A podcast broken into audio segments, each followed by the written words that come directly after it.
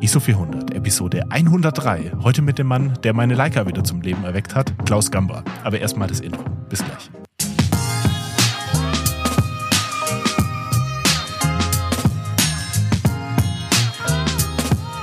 Schönen guten Abend, Klaus. Grüße dich. Ja, guten Abend, Flo. Hallo. Na, Klaus, wie, wie ist es, mal wieder in einem Podcast zu Gast zu sein?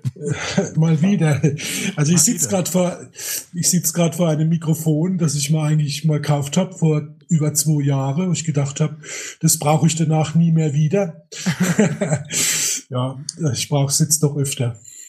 Ja, ja das, das ist doch, das ist doch ganz schön und äh, ich finde das, ich finde das super, dass wir jetzt auch so, ich sag jetzt mal, schnell auch noch zusammengefunden haben und wir jetzt gesagt haben und du mhm. so bereit und offen warst, dass du sagtest, ja komm, das machen wir. Wir machen hier eine äh, Podcast-Episode, weil ich, ich hatte es ja angesprochen, als ich bei, bei dir zu Besuch war am schönen Bodensee. Aber ähm, Klaus, ich möchte mal jetzt abseits von den Leuten, die dich schon kennen, abseits von denen, die jetzt quasi schon die letzten Folgen von mir gehört haben und meine, meine in Anführungszeichen Leidensgeschichte meiner M6 ähm, bis zum Zeitpunkt, als ich sie zu dir gebracht habe, ähm, mitgehört haben, ähm, den möchte ich dich mal so ein kleines bisschen vorstellen. Könntest du denn mal so ein, zwei Worte, Sätze über dich verlieren?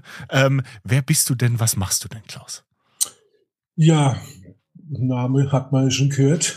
Ich, ich äh, repariere äh, optische Geräte, also Kameras und Objektive, wohne im Bodensee in Überlingen, äh, habe eine Frau und zwei Kinder und äh, ursprünglich habe ich mal Kfz-Techniker gelernt, ist aber schon 30 Jahre her. Mhm. Und äh, meine Leidenschaft war schon immer die Fotografie, habe mich letztendlich zur Leica geführt. Dort habe ich die Fotografie nochmal tiefer und neuer entdecken dürfen, ursprünglicher und habe viel durch die Leica gelernt und viel Menschen kennengelernt dadurch habe auch äh, wieder begonnen, analog zu fotografieren. Und irgendwann habe ich meine eigenen Objektive und Kameras repariert. Das hat sich rumgesprochen. Und jetzt bin ich vom Beruf, ja, habe ich einen Kameraservice überliegend am Bodensee und repariere eigentlich alles an mechanische Kameras, was ich reparieren kann. Und was ich bis jetzt zugesandt bekommen habe, ist auch repariert zurückgeschickt worden. Das ist, das ist ganz schön Wahnsinn, wenn man sich das, wenn man sich das so überlegt. Also du hast dann wirklich klein angefangen, hast gesagt, okay, jetzt habe ich hier so ein altes Objektiv noch im Schrank. Ähm, das schraube ich jetzt mal auseinander oder mh, hm, weil ich stelle mir diese Hürde relativ hoch vor. Also ich, ich hatte mal das Problem bei meiner M6, dass der Viewfinder, ich weiß nicht mehr, ob er horizontal oder vertikal verstellt war. Er war aber verstellt. Ich habe an der Tischkante fokussiert und ich habe genau gesehen, da passt es irgendwo nicht. Und, und ich habe mich dann so ein bisschen eingelesen, habe mir so uralte YouTube-Videos angeguckt und dachte mir, Mensch, das kann ja nicht so schwer sein. Und dann habe ich mich da so ein bisschen reingefuchst und dann dachte ich mir, irgendwann, oh, es ist, es ist, glaube doch schwer. Ich glaube, da sollte ich lieber mal die Finger von lassen. Und da bin ich damals blöderweise nicht auf dich gestoßen. Sonst hätte ich sie, glaube wahrscheinlich zu dir gleich schon gebracht, zum damaligen Zeitpunkt. Und ich habe es dann ähm, oder es, ich muss tatsächlich sagen, es hat sich irgendwie von selber wieder gelöst. Ich glaube, durch die Erschütterung, wie auch immer beim Tragen oder so, hat sich das dann wieder, hat sich das dann wieder selber so ein bisschen justiert. Aber ich muss sagen, ähm, es ist ja, es ist ja auch eine gewisse Hürde. Du hast ja vielleicht auch jetzt nicht gleich angefangen, hast du gesagt, okay, ich habe hier meine M6, das ist mein Schmuckstück, die schraube ich jetzt mal auseinander. Oder du hast dich ja da Stück für Stück vorgearbeitet. Oder wie kann man sich das vorstellen? Ja, also angefangen hat's mit einem 100er Abo Makro Elmarit von Leica mit Air, also Air Bayonet. Das habe ich äh, gebraucht gekauft bei eBay für einen relativ guten Preis. Normale Abnutzungsspure und das hat ja unendlich lange Schnecke. Man muss dreieinhalb Mal drehen, um den kompletten mhm. Fokussierbereich durchzufahren. Ne? Das ist alles gut und recht, aber das ging brutal schwer. Und da habe ich gesagt, das, das ist mir einfach zu, zu schwer. Und dann habe ich in den Modus geschaltet, du hast ja nichts zu verlieren. Kaputt mache kannst du ja nicht. Da ist ja, ja alles, alles ja. aus Metall und Glas. Wenn man ein bisschen, bisschen aufpasst, geht es. Dann habe ich es zerlegt, habe es gereinigt. Ähm, das Übliche halt, dass die, die Schneckengänge verharzt waren, von all dem Fett befreit mit Isopropanol und habe das dann äh, geschmiert. Allerdings, bevor ich da irgendwas dran schmier, habe ich mich genau informiert. was man da verwendet, weil es gibt äh, bei Öle und Fette, über Schmierstoffe allgemein unheimlich viele Sorte. Das kenne ich noch aus meiner Kfz-Mechaniker-Zeit. Und die Richtlinie von Leica auch einzuhalten, habe ich mir das alles dann geholt. Das sind sehr, sehr hochwertige Schmierstoffe von deutschen Unternehmen, die damals schon verwendet wurden zu Leitszeiten, die es auch heute noch gibt am Markt. Da habe ich mein kleine Gebinde besorgt und äh, habe ich dann angebracht, habe das Objektiv danach wieder eingestellt auf unendlich, bei Spiegelreflexnetze auf unendlich eingestellt. Messsucher ist wieder anderes Thema. Und dann lief das butterzart und äh, ja, Linse auch gleich gereinigt. Und ich habe das dann irgendwann mal erwähnt, äh, im Podcast bei Michel, dass ich das mache. Und äh, zwischenzeitlich habe ich mal noch ein, ein weiteres Objektiv gekauft. Das hat, das ist dann durchgerutscht. Da war dann quasi der Helikoid lose. Das hat quasi unendlich gedreht und das äh, hat, die Fokussierung hat sich nicht bewegt. Dann habe ich das nach ähnlichem System zerlegt, gereinigt und habe danach gemerkt, an was es liegt. Und ähm, habe das auch zum Laufen gebracht. Und ja, dann kamen Leute, die mich angeschrieben haben, könnte ich da auch mal was schicken. Und es ging dann so peu à peu immer weiter und immer weiter. Und dann kam irgendwann, kam der Leica Store Nürnberg auf mich zu. Und äh, seitdem schickt der quasi wöchentlich, manchmal sogar täglich, Sachen zu mir und unheimlich viel Privatleute, mhm. ähm, die mir ja Sache zuschicken. Es ist nicht immer Leica, es ist auch äh, Mamiya dabei, es ist äh, Pentacon dabei, äh, Prima Flex habe ich letztens gehabt, absolute Rarität. Ähm, es sind schon mechanische Kameras, die wirklich noch was wert sind, also keine Kunststoffgeräte wo es auch wirklich lohnt, dass man sie repariert. Und äh, bei Leica kenne ich mich halt sehr gut aus. Da habe ich alle technische Unterlagen. Und bei sogenannten Drittherstellern, wie ich sie nenne, ähm, ist es dann so, dass ich mir die, die Unterlage besorge. Ähm, und ja, ich meine, es ist ein Fotoapparat, der erfüllt eigentlich den Zweck, ein Bild zu machen mit den Parametern, die man genauso einstellen kann wie bei einer Leica, nur über einen anderen Weg. Und dementsprechend gehe ich vor und dann findet man den Fehler, warum der Kunde jetzt quasi unglücklich war mit dem Gerät. Und äh, ja, und dann kriegt man das Ding wieder zum Laufen. Ne? Jetzt sind bei mir so ein paar Fragen aufgekommen. Ich finde es ja unfassbar spannend, was du da alles zu erzählen hast. Aber Klaus, hast du dir dann diese ganzen, ich sag mal, Dokumentationen, Unterlagen, vielleicht technischen Zeichnungen, was auch immer, hast du dir das dann quasi von den Herstellern im Laufe der Zeit geholt oder hast du dir das irgendwie peu à peu einfach zusammengesammelt? Es, ich habe mir es zusammengesammelt, ja. Es gibt natürlich gebrauchte Bücher zu kaufen, ne? ähm, Reparaturleitfäde und ähm, die, die habe ich mal über über die Jahre, sage ich jetzt mhm, mal, äh, hat sich das so angelippert. Also ich habe äh, hab das alles digitalisiert auch, gescannt, mhm. dass ich das, äh, ich habe einen Rechner in meine Werkbank quasi stehe und dann rufe ich mir das auf und dann kann ich äh, das nebenbei ähm, betrachte, die Expressionszeichnung und ähm, ja, und dann äh, kann ich danach arbeiten. Ne? Das ist für mich wie ein Leitfaden. Ja. Bei, ich sag mal, bei, bei täglich Brot wie so einem CLA bei einer M6, ich, ich denke, da, da brauchst du das dann aber nicht mehr, oder? Das, das machst du ja dann quasi fast blind, oder? Nee, nee, also deswegen habe ich da auch kein äh, zwischendurch Bild geschickt, sonst äh, hätte ich vielleicht Angst bekommen, dass es überhaupt wieder. Also es liegt dann wirklich äh, alles offen, ne? Also da ist, die sind komplett zerlegt, ne?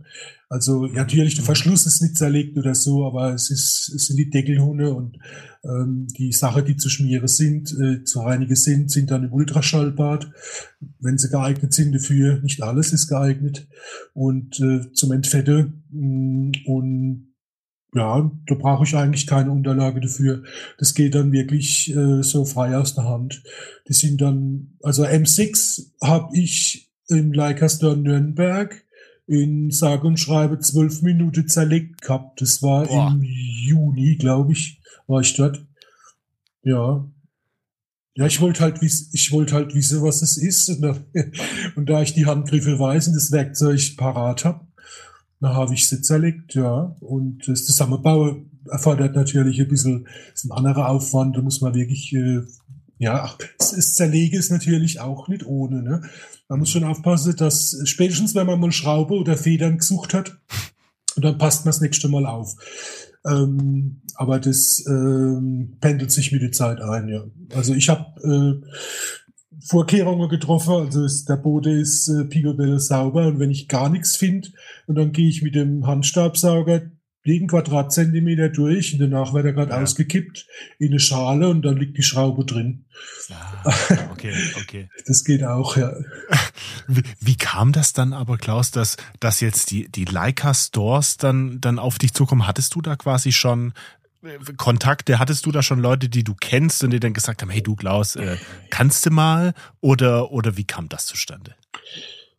Ja, das es gehört natürlich schon Vertrauen dazu. Ne? Ähm, die mhm. möchten mhm. schon wissen, dass man das Thema versteht. Also die reden schon mit einem und ähm, die, das sind ja, das sind ja alles Techniker. Ne? Das sind ja alles, die verkaufen wunderbar, die können auch super fotografieren, sind auch teilweise Fotografen, mhm. ähm, aber hauptsächlich sind es Kaufleute.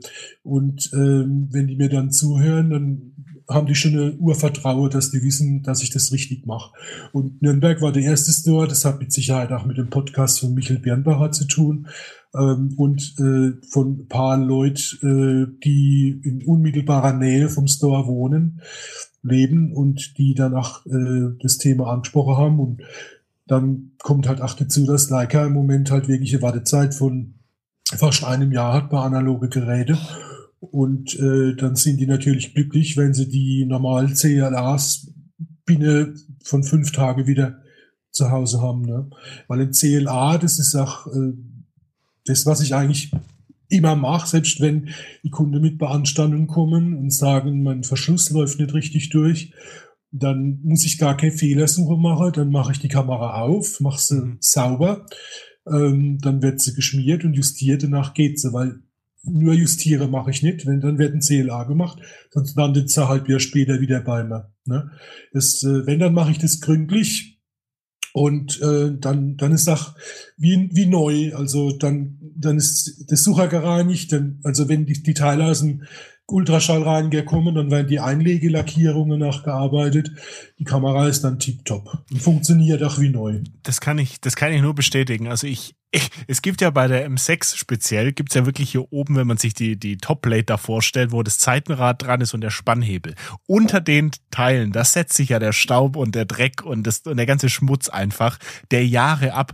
Und Klaus, ich sag's dir, ich habe die Kamera in die Hand genommen, das war das allererste, was mir aufgefallen ist. Ich bin da sehr reinlich und putze da immer, aber du kommst nie in diese Ecken, selbst mit so einem Wattestäbchen nicht. Und ich habe direkt gemerkt, die ist Pico, Bello, sauber, auch der Sucher und alles, das war... Mhm das war, das war echt ein tolles Erlebnis und ich muss auch sagen, die läuft jetzt auch nochmal ganz anders. Ja. Das ist echt toll. Ja, man hört es schon im Geräusch, ne? Ja. Also ja, das ja. ist das ist auch so, äh, bevor ich Messtechnik einsetze, dann höre ich mir sehr schon mal an. Ne? Dann kann ich schon sagen, ja, das ist klar, das ist Handwerk, ist verharzt. Die lange Zeit, die laufen nicht nicht richtig und äh, oder die laufen alle auf der gleiche Geschwindigkeit durch.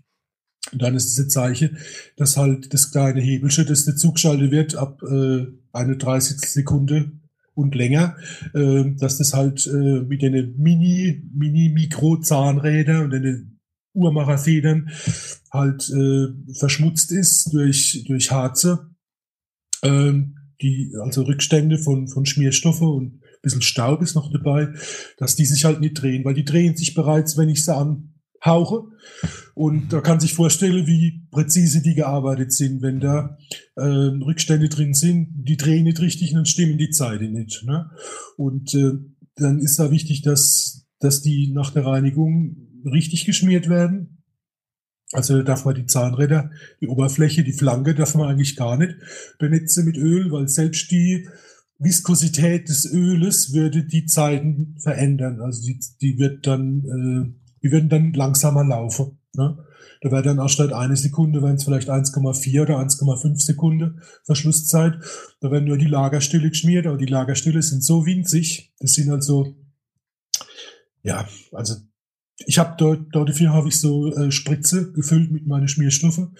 äh, wo ich da dran gehe und der Rest wird sofort abgewischt mit dem Wattestäbchen, dass nichts auf die Zahnräder läuft und dann wird es wieder eingebaut. Das ist also Routine, das gehört zum CLA dazu, dass ich die, äh, die Einheit dann rausbaue und das dann mit Isopropanol einweiche, mit äh, sauberer Druckluft, trockener und sauberer Druckluft, mit wenig Druck dann ausblas und dann läuft's ja sofort an durch die Luftfeuchtigkeit, dann abtrockne. Mit, ich meine, dann für jede Kamera drei, vier neue äh, Mikrofasertücher, die ich benötige. Und ähm, dann wird dann gleich geölt, weil die dreht sich, eher schon mal dreht sich nach der Reinigung gar nichts mehr. Die ist dann, das Hemmwerk ist dann wie fest äh, gesteckt, wie fest gefroren. Mhm. Und wenn man dann die richtige Stelle ölt, ein bisschen wartet, bis das eingezogen ist und dann, dann geht es wieder. Also es ist unheimlich präzise, unheimlich präzise gemacht alles. Wenn wir jetzt gerade schon thematisch beim, beim CLA sind, ähm, Klaus, in welchem Umfang würdest du denn jetzt empfehlen? Also ich weiß jetzt tatsächlich nicht, ob meine M6 jemals vor dir schon eine CLA bekommen hat. Ich habe mal bei Leica nachgefragt, weil mich interessiert hat, wann die gebaut worden ist. Und ähm, die hätten mir auch sagen können, ob sie halt schon mal bei ihnen war. Ähm, aber sie können mir natürlich nicht sagen, wenn die bei irgendeinem, bei irgendeinem äh, ja, Reparateur war, der das irgendwie im, im, kleineren Stil macht oder so, die können nur sagen, wenn die bei Leica selbst war. Und das war sie nicht. Sprich, seit 1991 weiß ich nicht, ob diese mhm. Kamera jemals abseits von dir jetzt eine CLA gesehen hat. Ähm, was würdest du denn empfehlen? Sollte man die Kamera jedes Jahr zu dir bringen, jede zwei Jahre? Je nach Bedarf, ja. wenn was kaputt ist? Was es ist, ähm, es ist so wie, wie beim, beim Auto, ne? Also, Bloß, dass die, die Kamera, wenn sie nicht benutzt wird, äh, ja, dass es der mehr schadet, wie wenn sie regelmäßig benutzt wird.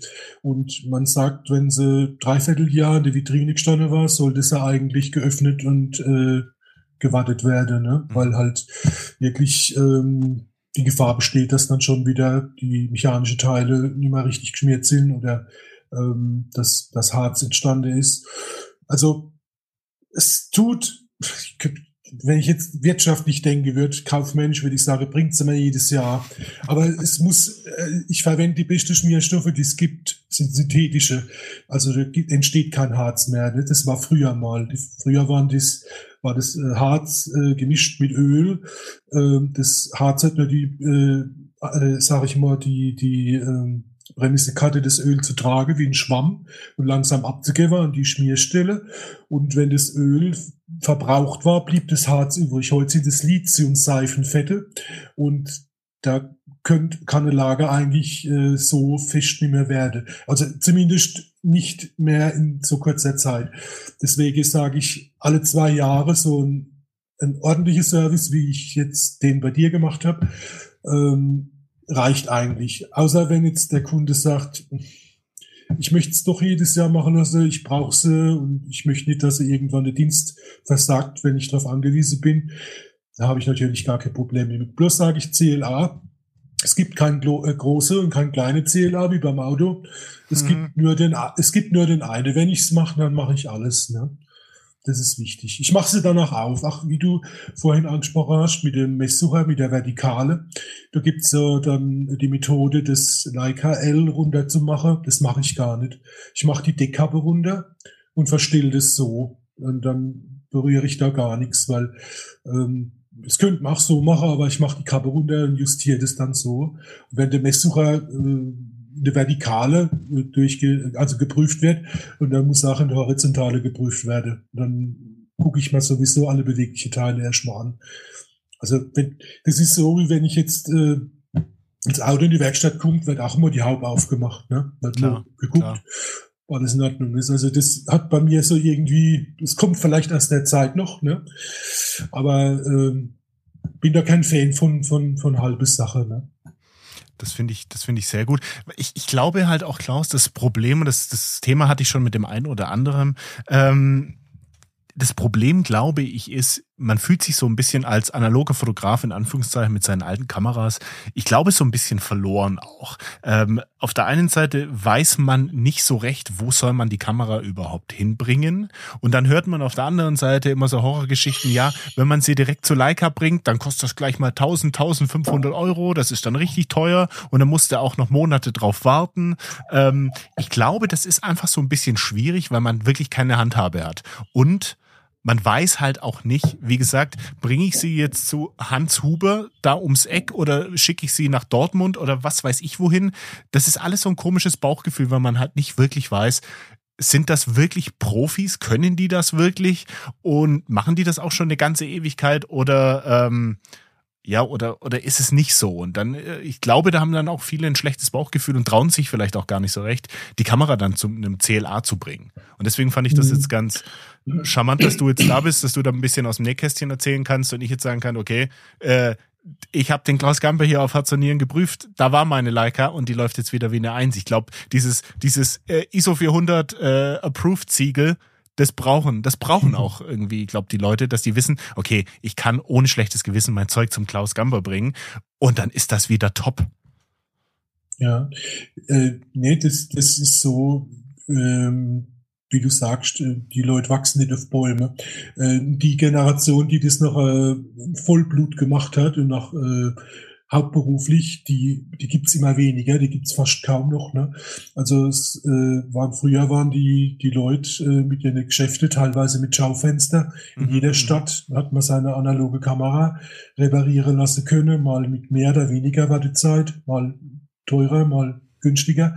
Aber die gab's, ne? Und heute äh, hört man immer mehr. Äh, von Leuten, die, die aufgehört haben, die nichts mehr machen. Und das äh, mhm. da habe ich jetzt auch gerade die, die Woche habe ich jetzt schon einen Fall mitbekommen. Ein bekannter Kollege, ein sehr guter Kollege, der halt einfach nicht mehr so viel machen will, weil er halt sagt, ich bin jetzt alt genug. Ne? Das kann ich auch nachvollziehen. Das ist in Ordnung. Ähm, aber die Leute, die ihr Kamera äh, warte oder reparieren lassen wollen, müssen halt dann gucken. Und ähm, ich meine, wenn ich jetzt, ich bin schon gefragt worden, oder ich werde ständig gefragt, wie kommst du überhaupt dazu, Kameras zu reparieren oder Objektive zu reparieren und ähm, wieso funktioniert es bei dir? Und das sage ich ja, vielleicht liegt es auch daran, nicht nur, dass ich jetzt ähm, das technische Hintergrundwissen habe und das Geschick, es liegt auch daran, dass ich weiß, wie die Geräte funktionieren wie sie funktionieren sollen, wenn sie richtig gemacht sind. Weil ich selbst fotografiere. Ne? Also wenn ich an äh, mechanische Komponente arbeite, bei denen ich nicht weiß, welche Funktion sie haben. Und dann ist es ähnlich, wie wenn ich Vegetarier hinter die Metzgertheke stelle. Ja? Also das funktioniert dann auch nicht. Und ähm, ich weiß halt, bist du noch da? Ich bin noch da. Ja, äh, ich weiß halt äh, darüber Bescheid, wenn wenn ich die die Mechanik sehe, auch von von einer Kamera, die ich noch nie äh, da gehabt habe, von einem Hersteller, den ich noch nie gemacht habe. Da weiß ich aber genau, das Prinzip ist überall gleich. Das ist der Auslöser, das äh, ist die, äh, die Zeiteverstellung, das ist die Verschlussbremse und äh, wenn man das ordentlich behandelt und auch auf die Eigenschaften drauf eingeht, wie der Hersteller arbeitet. Und ähm, ja, dann kriegt man das auch wieder hin. Ne? Aber die, die Leute wachsen nicht auf Bäumen, das muss man halt gleich sagen. Ne? Also ich, äh, ja, ich kenne selbst, ehrlich gesagt, persönlich niemanden. Das hätte ich dich jetzt ne? gerade fragen wollen. Wie viel kennst du tatsächlich, die das auch machen? Ich kenne nur die Leute vom Leica Store, äh, vom, vom Customer Care in Wetzlar. Ja, ja. Mit denen habe ich auch Kontakt. Im Moment, das sind Profis, das sind Top-Leute. Ähm, sind aber halt auch sehr äh, beansprucht, also sind überlastet, äh, machen halt hierarchisch alles. Also komme ich gleich dazu. Ich mache das ein bisschen anders, mhm, mhm. wie in deinem Fall. ähm, die machen, die haben das gelernt, die sind drauf getrimmt, aber man muss auch sagen, ähm, das sind auch hauptsächlich ältere Leute sind schon ewig dort. Und mhm. äh, die, die haben ja ganz Leben lang, haben die, sind die mit jeder Kamera, die rauskommen ist, sind die gewachsen. Die waren bei der Entwicklung dabei, die, die, die haben die erste Instandsetzung gemacht, die kennen jede Schraube. Und ähm, wenn jemand mit, mit 25 dran gesetzt wird an eine Kamera, die 60 Jahre älter ist wie er, hat er es natürlich schwerer. Ne? Das muss man sagen. Und das ist vielleicht auch ein Grund. Und ja, also ich, ich mache das unter anderem auch deswegen gern, weil ich gerade heute wieder Telefonat gehabt habe mit jemandem aus Hamburg, der jetzt das zweite Mal schon was äh, bei mir hat richten lassen. Da hat gesagt, Mensch, das ist so toll, dass ich dich kennengelernt habe. Und äh, dann habe ich gesagt, ja, das, das kann einem nur passieren, wenn man sowas macht wie ich, dass man halt mit so interessanten Menschen zusammenkommt und da entstehen wirklich tolle Kontakte durch die durch meine Arbeit. Ne? Ich habe das noch nie so erlebt. Also ich habe schon viel gemacht in meinem Leben, aber dass ich jetzt so, äh, ich möchte jetzt sagen Fanclub, aber dass ich dann wirklich äh, auch abends noch mit den Leuten dann schreibe oder telefoniere und so viel Bilder austausche, mhm. das ist also schon rührend teilweise. Ne? Wo die, das ist für viele Leute ist das eine Herzensangelegenheit, der Kamera zu pflegen, weil das Erbstücke sind. Mhm, mhm, und ähm, für mich ist das genauso eine Herzensangelegenheit, die in Schuss zu halten. Und äh, ich habe jetzt auch gerade Leica CL geschickt nach äh, Bayern war das. Ähm, da hat er gesagt, die das von seinem Schwiegervater und sogar seine Kinder äh, arbeiten schon gern mit der und da habe ich gesagt, ja, die sieht Ihnen top aus. Ich habe sie jetzt komplett gecheckt. Der Belichtungsmesser war defekt, da war was zu löte. Und da habe ich gesagt, wenn Sie sie regelmäßig äh, warten lassen und dann können Sie die Kinder benutzen und die können sie auch noch vererben. Und das ist eigentlich so das Ziel, was ich habe. Das hat auch was mit Nachhaltigkeit zu tun, aber das kann die Welt nicht retten, Kamera, äh, mit ihrer Bilder vielleicht schon, aber nicht das bisschen Metall, das ich jetzt äh, zum neuen Leben verhelfe. Ja. Aber es geht darum, dass man halt die alte Geräte hegt und pflegt, weil das Zeitzeuge sind. Wenn ich überlege, was mir durch den Kopf schießt, wenn ich so äh, Leica M3 aufmache von 1958 zum Beispiel, da kommt mir dann der Geruch der Mechanik entgegen, von den Schmierstoffen und ach, das ist ein bisschen das Chemische noch vom Film. Und dann denke ich, was hat die schon alles sehen dürfen, die Kamera? Menschen, die es schon lange nicht ja, mehr gibt. ne? Ja. Die hat Kinder fotografiert beim Spiele, die hat äh, Feste fotografiert.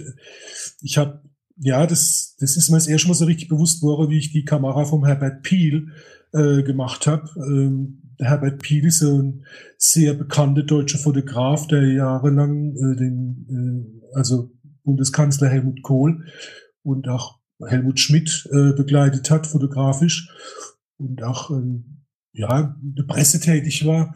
Und dann hat man die Kamera von dem vor sich liege und macht die auf und macht die sauber. Und dann, dann kriegt man dann mit, wenn man sich immer mit dem Namen beschäftigt, äh, was die Kamera, die man da gehabt hat und hat aufmachen dürfen, was eine Ehre ist in dem Fall, was die schon alles aufgenommen hat, aufgezeichnet hat. Ne?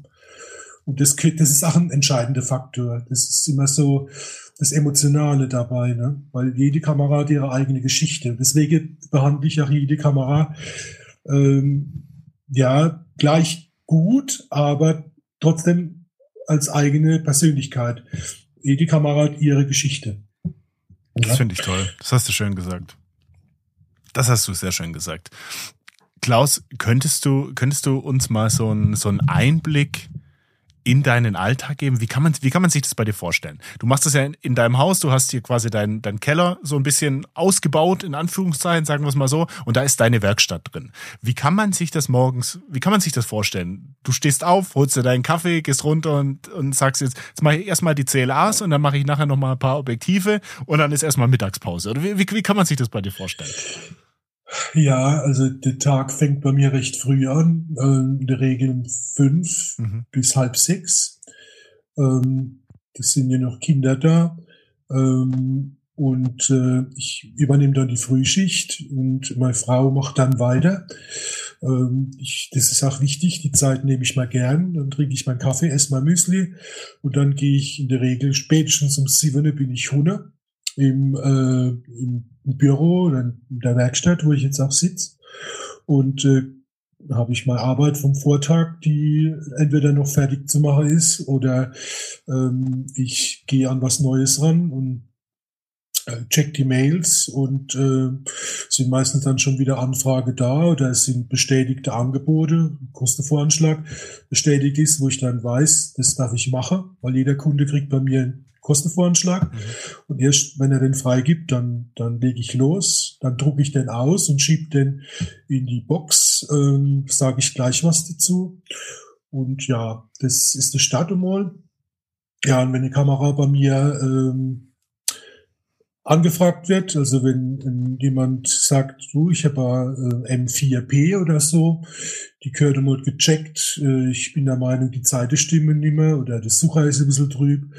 Und dann sage ich, äh, Begleitschreibe äh, ausfülle, das kann man in meiner Homepage runterladen, ähm, als PDF, äh, die Kamera gut verpacke, zusende an mich. Und dann äh, kommt die Kamera an, dann äh, wird sie ausgepackt und äh, schon mal äh, angelegt im System. Also ich lege jedes Gerät an, Seriennummer mit allem drum und dran. Der Kunde, wenn er neu angelegt ist, wird an, neu angelegt und dann äh, gucke ich mal die Kamera erst einmal an. Ähm, wenn es ein CLA ist und die Kamera läuft soweit, kommt die in eine rote Box zusammen mit dem Auftrag vom Kunde und mit dem Kostenvoranschlag, kommt dann ins Regal, bis der Kunde die Freigabe hat, sei denn, es steht, äh, es ist angekreuzt, äh, dass es schon freigegeben ist. Das ist auch eine Möglichkeit. Und äh, dann kann ich auch loslegen, aber dann wird sie erst einmal eingereiht. Wenn ich was fertig zu machen habe, dann mache ich das fertig. Und äh, ja, dann äh, ist es so, dass ich priorisiere. Also ich habe keine Hierarchie drin, alles, was äh, reinguckt, wird hier angestellt, sondern das ist so, dass oftmals zerlegte äh, Sachen da sind bei mir, wo ich auf Ersatzteile warte. Sei es denn auf äh, neue Belederung, die ich angefertigt bekomme von meinem Lieferant, oder ich bin gerade auf der Suche nach Ersatzteile oder ich muss es selbst anfertigen, bin äh, noch nicht fertig damit. Oder es muss irgendwas trocknen, dann kommt es in eine blaue Box. Und blaue Box heißt immer Warteposition ins Regal zusammen mit Papiere. Und dann äh, gucke ich nach, ob noch eine andere Prio da ist äh, von einem Store oder so, wo der Kunde jetzt in Urlaub fahren möchte. Und es ist eine Reparatur. Wenn das nicht der Fall ist, und dann geht's an die CLAs. CLA ist eine wunderbare Beschäftigung nach dem Frühstück. Und äh, das ist auch eine Routineaufgabe im weitesten Sinne dann äh, mache ich die CLAs oder den CLA. Und, äh, ist das auch deine, das Entschuldigung, Klaus, ist das auch deine Lieblings, Lieblingsbeschäftigung oder hast, hast du sowas gar nicht? Ich mache es gern. Ja. Aber Lieb Lieblingsbeschäftigung, äh, das ist wieder Kameratyp abhängig.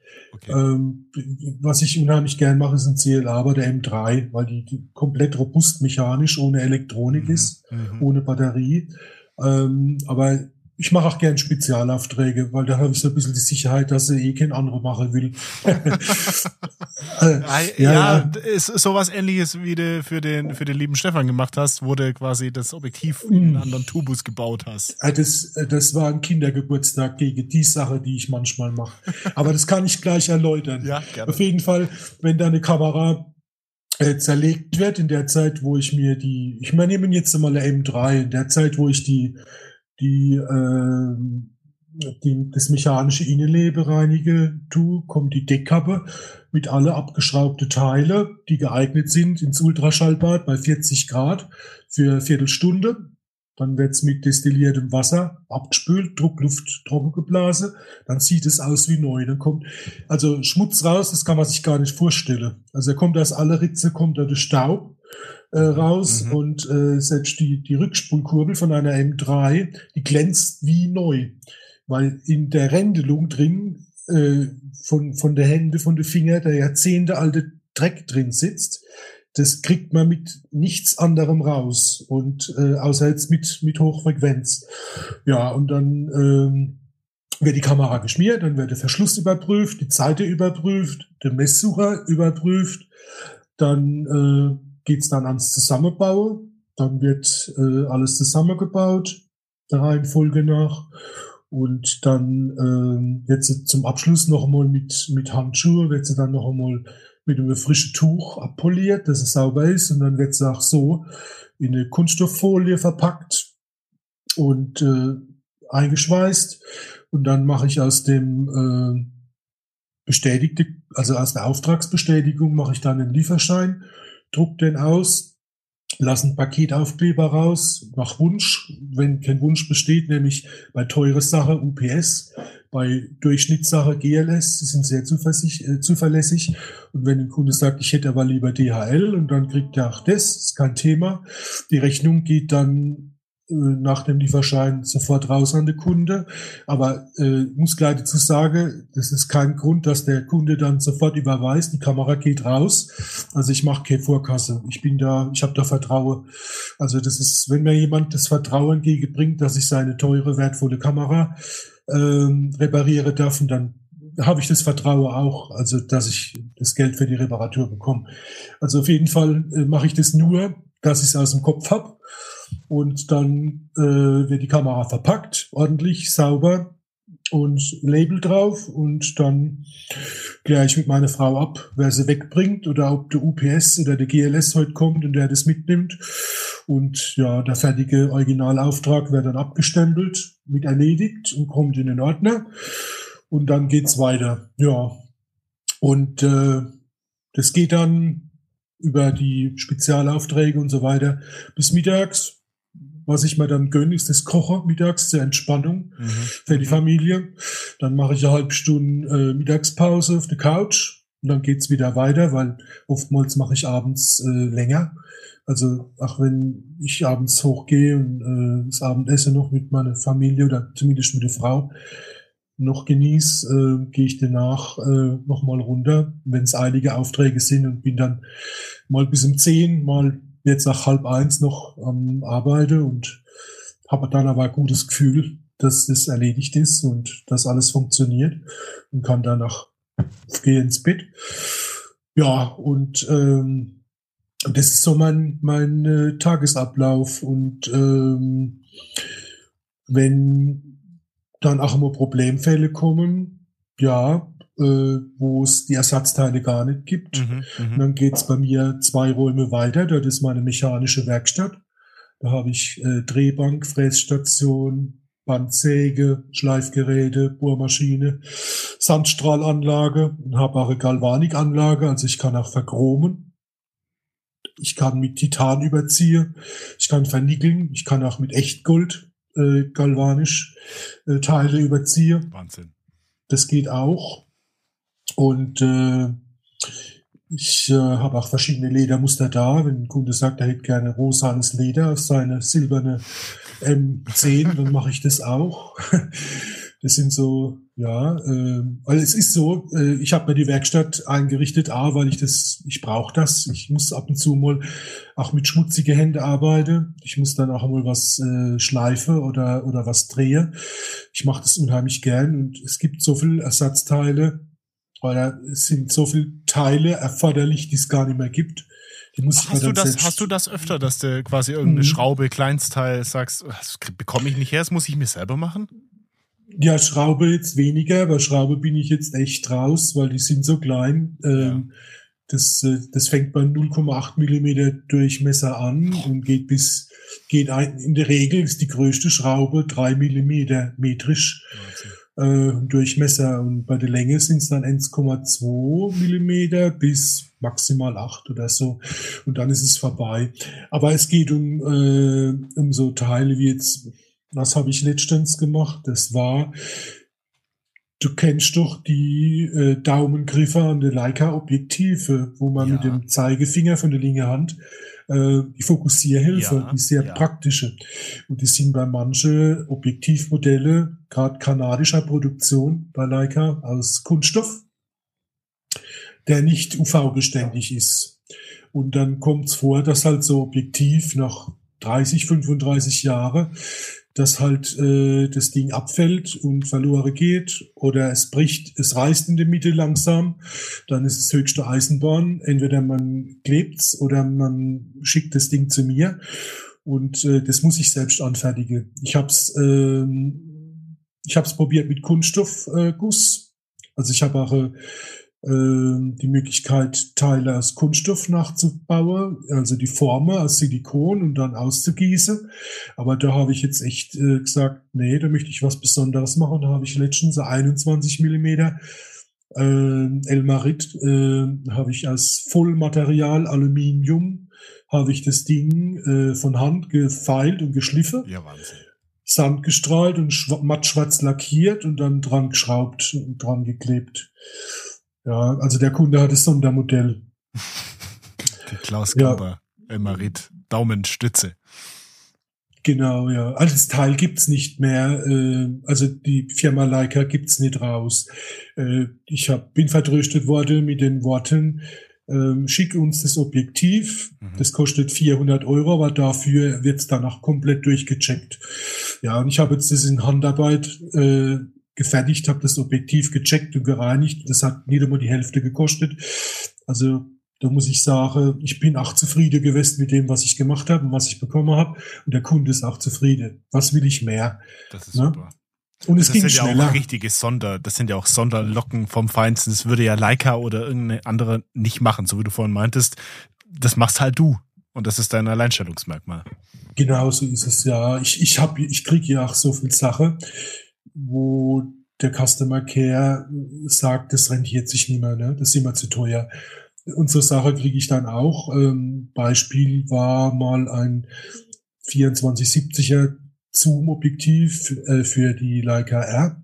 Kanal, nee, das war äh, Fertigung von Panasonic damals ähm, aus den 80er Jahre und da war äh, die Blendenlamelle abgerissen. Also die, die Lamelle wird ja äh, geführt, einmal in der Achse, außen, und dann wird sie über die Rosette nach innen geschlossen und wieder geöffnet. Und der äußere Stift war bei einer Lamelle, ich weiß nicht, wie das passieren konnte, einfach aus dem äh, Lamellenblech rausgerissen. Und äh, ich habe dann einen Stift äh, angefertigt, den Maßen 0,8 und 1,0 oder 1,2 und habe den dann eingeklebt. Und das Ding läuft bis heute einwandfrei. Ein anderer hätte es äh, weggeworfen oder zum Ausschlachten freigegeben. Und das Objektiv war fast Neuzustand. Ähm, ist egal, wie das jetzt passiert ist. Auf jeden Fall ist es wieder in Ordnung und es läuft. Das hört sich super an. Steht das für dich dann, ich sage jetzt mal, betriebswirtschaftlich in Relation, wenn du sagst, ich, ich stecke da jetzt mal richtig viel Zeit rein und, und schleif dem Kunden das und fräst dem das und mach und äh, gib da richtig Aufwand und Arbeitszeit rein. Steht das dann in Relation oder, oder sagst du, dann muss, dann muss es halt auch mal Summe X kosten? Es ist so, dass es ja schon was kostet. Ne? Aber wenn ich den Kunde zugesagt habe, es kostet so viel, dann komme ich nicht drüber. Äh, also jetzt bei sowas, ne? Bei offensichtlich äh, vorkalkulierte Anfertigung von spezielle Teile oder von einer Reparatur, dann ist es kein Thema. Sollte aber Kunde äh, Kamera zu mir schicke zum CLA und ich stelle fest, mhm. dass noch was zu machen ist dran, und dann kriegt er auf jeden Fall sofort von mir Info, was es kosten wird, den, den Schaden zu beheben, bevor er noch größer wird und was es kostet. Also wird das Angebot dann ergänzt oder okay. ja neu versendet. Aber äh, das Leben besteht auch schon ein bisschen durch Mischkalkulation. Ich sehe dann solche Aktionen als Herausforderung. Mhm. Würde ich das äh, ständig mache am laufenden Band, müsste ich es automatisiert laufen lassen. Da müsste ich langfristig äh, planen. Und dann müsste ich sagen, ja, also wenn, ich, aber das, das wird ja nie passieren. Und dann, äh, wenn das sowas mal kommt, dann sind es Einzelanfertigungen. Und das ist vielleicht zwei, dreimal im Jahr. Und dann mache ich das auch hm, wieder als okay. Herausforderung gern. Ja, okay, ja? okay, verstehe ich. Jetzt sehe ich gerade, jetzt, jetzt hat's der Arthur zu uns geschafft, glaube ich. Ach. Yes. Hallo. Hallo. Moin. Hallo, grüß dich. Wir sind, Hallo, wir sind mittendrin. Wir sind, wir Ihr seid mittendrin, mittendrin, statt nur dabei. Mittendrin statt nur dabei. Ich höre gerade dem Klaus zu, ähm, was, was er denn so Schönes in seiner Werkstatt alles machen kann. Ähm, wir haben schon, wir haben schon einiges geredet. Ähm, was aber ganz, was ich, was ich, was mir, was ich mir aufschreiben musste, dass ich es auf jeden Fall nicht vergesse, waren noch zwei Sachen, die ich mir unbedingt hören wollte vom Klaus. Und zwar du meintest vorhin so Spezialaufgaben, ich habe es vorhin schon erwähnt, dieses eine Objektiv, was du für den Stefan umgebaut hast, in einen anderen Tubus und so weiter und so weiter. Hast du da mal noch mehr so, so wirklich spezielles Zeug abseits von der Stange gehabt? Ähm, ich muss gerade gucken, also ich habe jetzt gerade überschlage, dieses Jahr waren es bis dato 130 Aufträge Mhm. mit rund 200 reparierte Geräte. Da weiß ich jetzt echt aus dem Stegreif nicht mehr genau, okay, ist alles gut. was speziell war. Aber speziell war, ja, das, das der Tubus. Also das war ganz, ganz toller Job. Also es hat richtig Spaß gemacht, weil das war, ähm, das war ähm, Zeiss-Objektiv äh, für die Contax-Serie. Und äh, das kam in den Tubus für äh, Leica M und das, das war also wirklich, das ist gelaufen. Ich habe das Objektiv auf die Monochrom drauf gemacht und habe damit fotografiert und ich habe es auch um Stefan äh, geschrieben und habe geschrieben, also das, das wäre auch was für mich gewesen. Ne? Stefan, also, bekommst du nicht mehr. Das bleibt jetzt von mir. Ja, also be beneidenswert, was ich manchmal da habe. Ich habe echt viel beneidenswerte Sache da. Ja, äh, cool. also Sp- Spezialaufgabe war natürlich auch noch, äh, was ich unbedingt erwähnen muss. Ich habe äh, Objektiv äh, bekommen. Da habe ich gedacht, was ist denn das? Ist das ein Ambus in dem Paket? Aufgrund der Schwere und der Größe. Okay. Ähm, ich habe das mit dem Sackkarre dann außen runtergefahren über die Treppe. Das war ein Aluminiumkoffer. Da habe ich aufgemacht. Da war dann tatsächlich ein äh, Apo äh, Ui.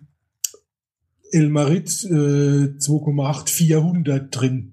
Boah. Das ist mit 15 Zentimeter Linse-Durchmesser. ich glaube, das Ding hat, äh, ich glaube, das wiegt 18 oder 19 Kilo. Ja, Wahnsinn.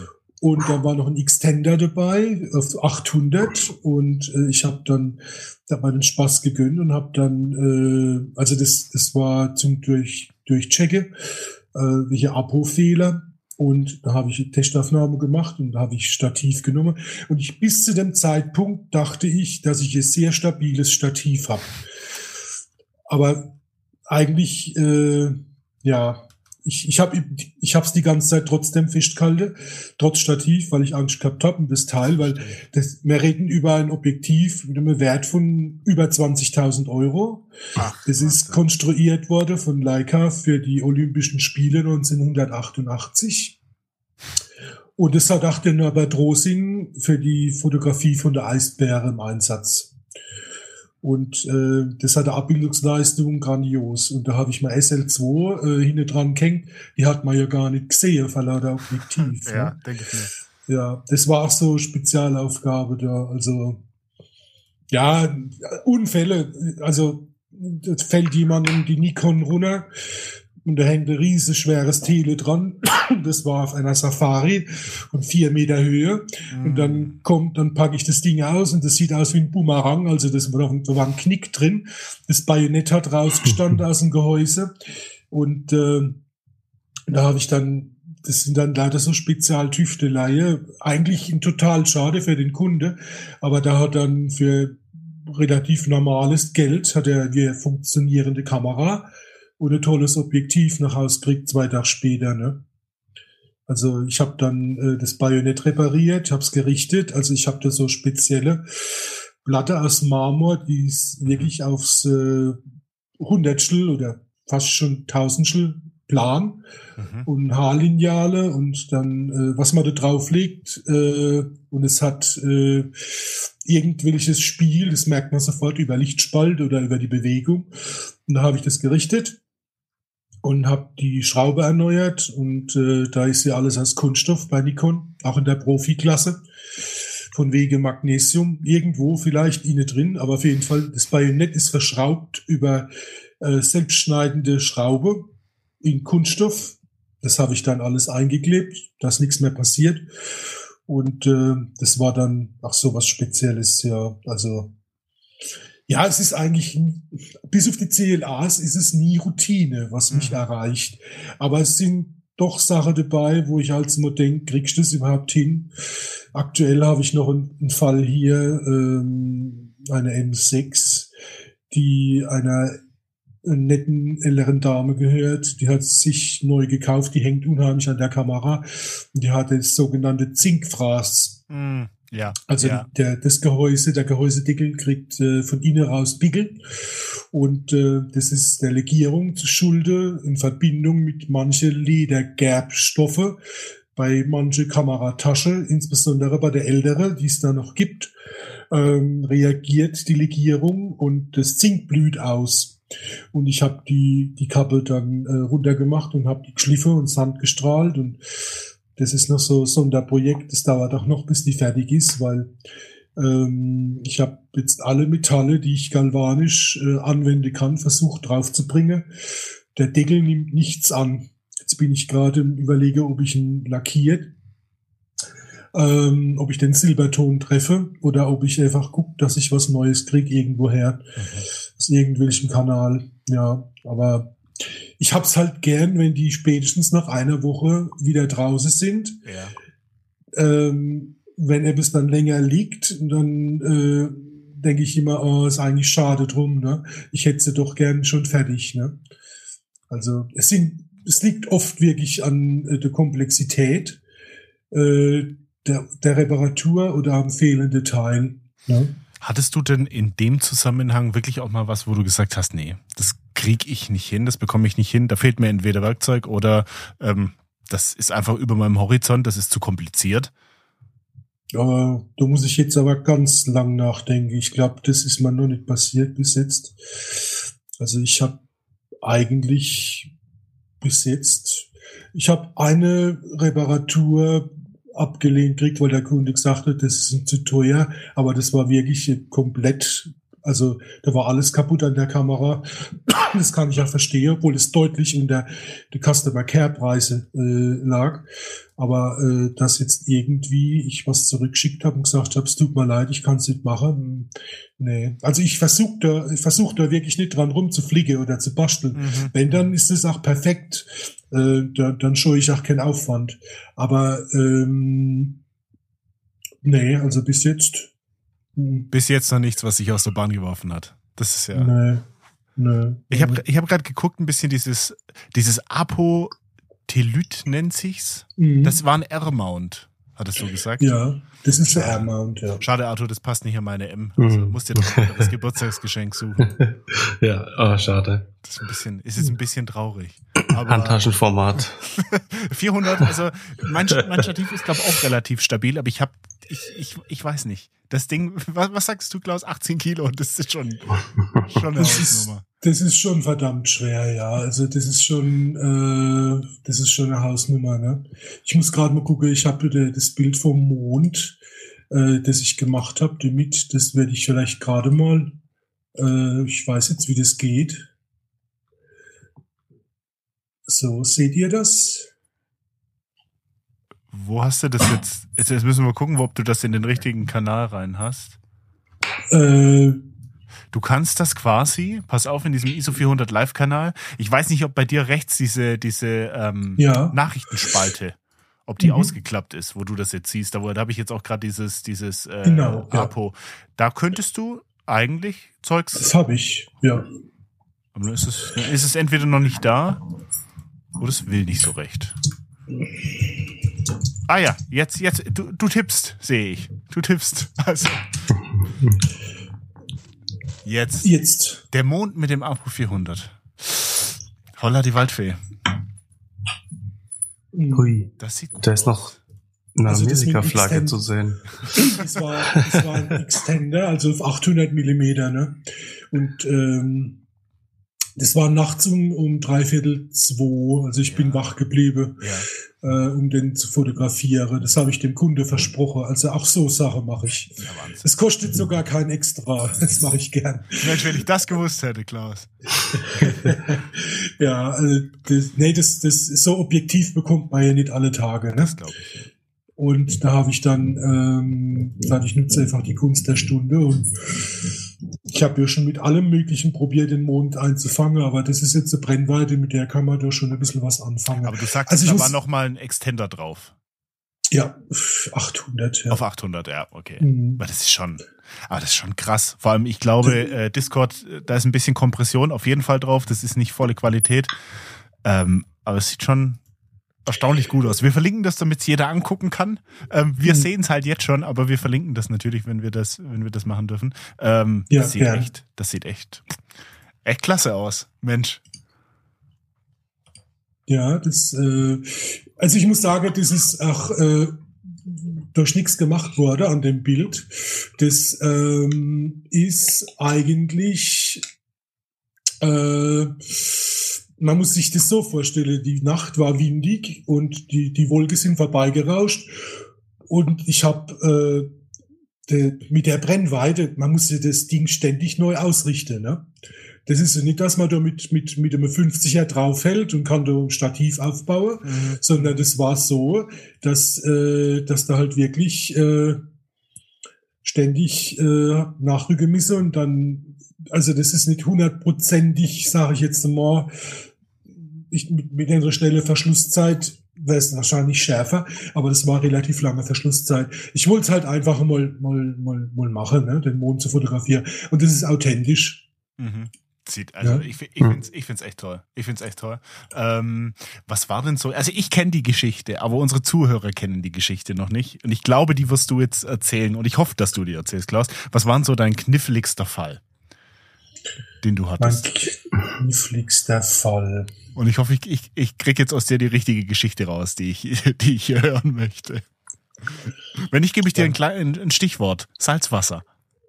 Ach ja, genau, ja, das war, äh, das war äh, äh, Kundin, äh, die sich an mich gewandt hat, auch wieder über über von dem kehrt von mir und äh, ich bin ja letzte Rettung und dann habe ich äh, die hat sie gesagt, sie war in Urlaub und hat die äh, M6 dabei gehabt und äh, sie hat sie reparieren äh, lassen wolle, weil äh, sie hat Salzwasser eingeatmet. Mm, Dann kam die Kamera an, da ging gar nichts mehr. Ne? Also da war alles fest. Auslöser ging nicht runter, Schnellspannhebel ging nicht runter. Also sogar der Bodendeckel hat sich nur schwerst ablösen, also äh, entfernen lassen. Ne? Und äh, Rückspulhebel, also von der von der Rückspullöse, äh, von dem Hebelchen, der, war fest. Also Salz war überall drin. Ne? Und ähm, ja, ich habe sie zerlegt, gereinigt und ach, das das das äh, Hemmwerk war komplett korrigiert. Ne? Und äh, ich habe eigentlich, ich habe nach einer Woche hab ich schon aufgegeben gehabt. Ne? Und ähm, irgendwie bin ich immer wieder dran. Und ich habe sogar schon das Zeidewerk ersetzt gehabt. Äh, Ich habe noch eins daheim gehabt und dann äh, habe ich mir das nochmal betrachtet. Ich sage, Mensch, das Ding ist so aufwendig und eigentlich so schade. Ähm, vielleicht kann man das äh, doch noch einmal retten. Und ja, dann ja irgendwann nach drei Wochen oder so, dann lief sie wieder und dann habe ich sie wieder zurückgeschickt. Ja. Aber das ist, das ist schon Wahnsinn, weil ich glaube, Salz ist ja so wirklich dann der Endgegner für, für so eine Kamera. Das ist ja Mhm. unfassbar. Ja, man, man kann halt nicht überall mit Wasser dran und das Salz ist Ja. nur wasserlöslich. Ne? Ja, ja. Und das bleibt dann und Salz ist hygroskopisch, zieht immer wieder Feuchtigkeit an und äh, mit Sauerstoff äh, auf äh, Metall äh, Fe, also Eisen, gibt FeO 2, also Eisenoxid. Und äh, beim Messing verhält es ähnlich und äh, Aluminium ist noch schlimmer, das blüht dann so richtig. Mhm. Also das war schon ein Härtefall, ja. Das war extrem, extrem knifflig. Also eigentlich wäre es ein wirtschaftlicher Totalschade gewesen. ja. Ähm, aber ich bin halt einfach, ja, ich sehe es als Herausforderung. Man möchte Leute auch helfen. Und äh, das kann nicht sein, dass man deswegen so eine Kamera wegwirft. Ne?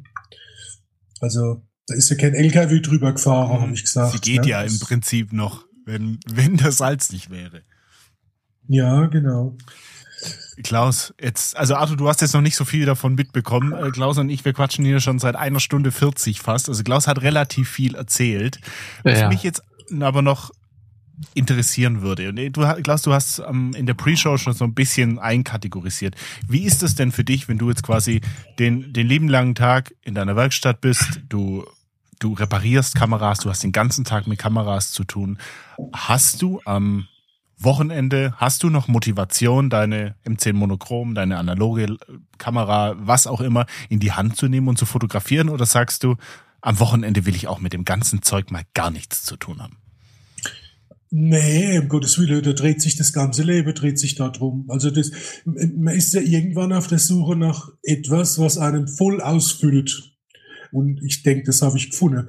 Ähm, also die privat und beruflich trenne war eh noch nie so mein Fall. Ähm, das liegt daran, dass bei uns früher halt äh, ach, äh, Viehhaltung war in unserem Hof und da war eine Kühe war das egal, ob jetzt Heiligabend ist oder mhm. oder Pfingste, mhm. die wollten um 6 Uhr ihr gemolken werden und ihr Futter haben und dasselbe abends auch und ähm, ich versuche natürlich das mit dem Familienleben zu vereinbaren und deswegen, wenn wir was zusammen machen, dann ist die Kamera immer dabei.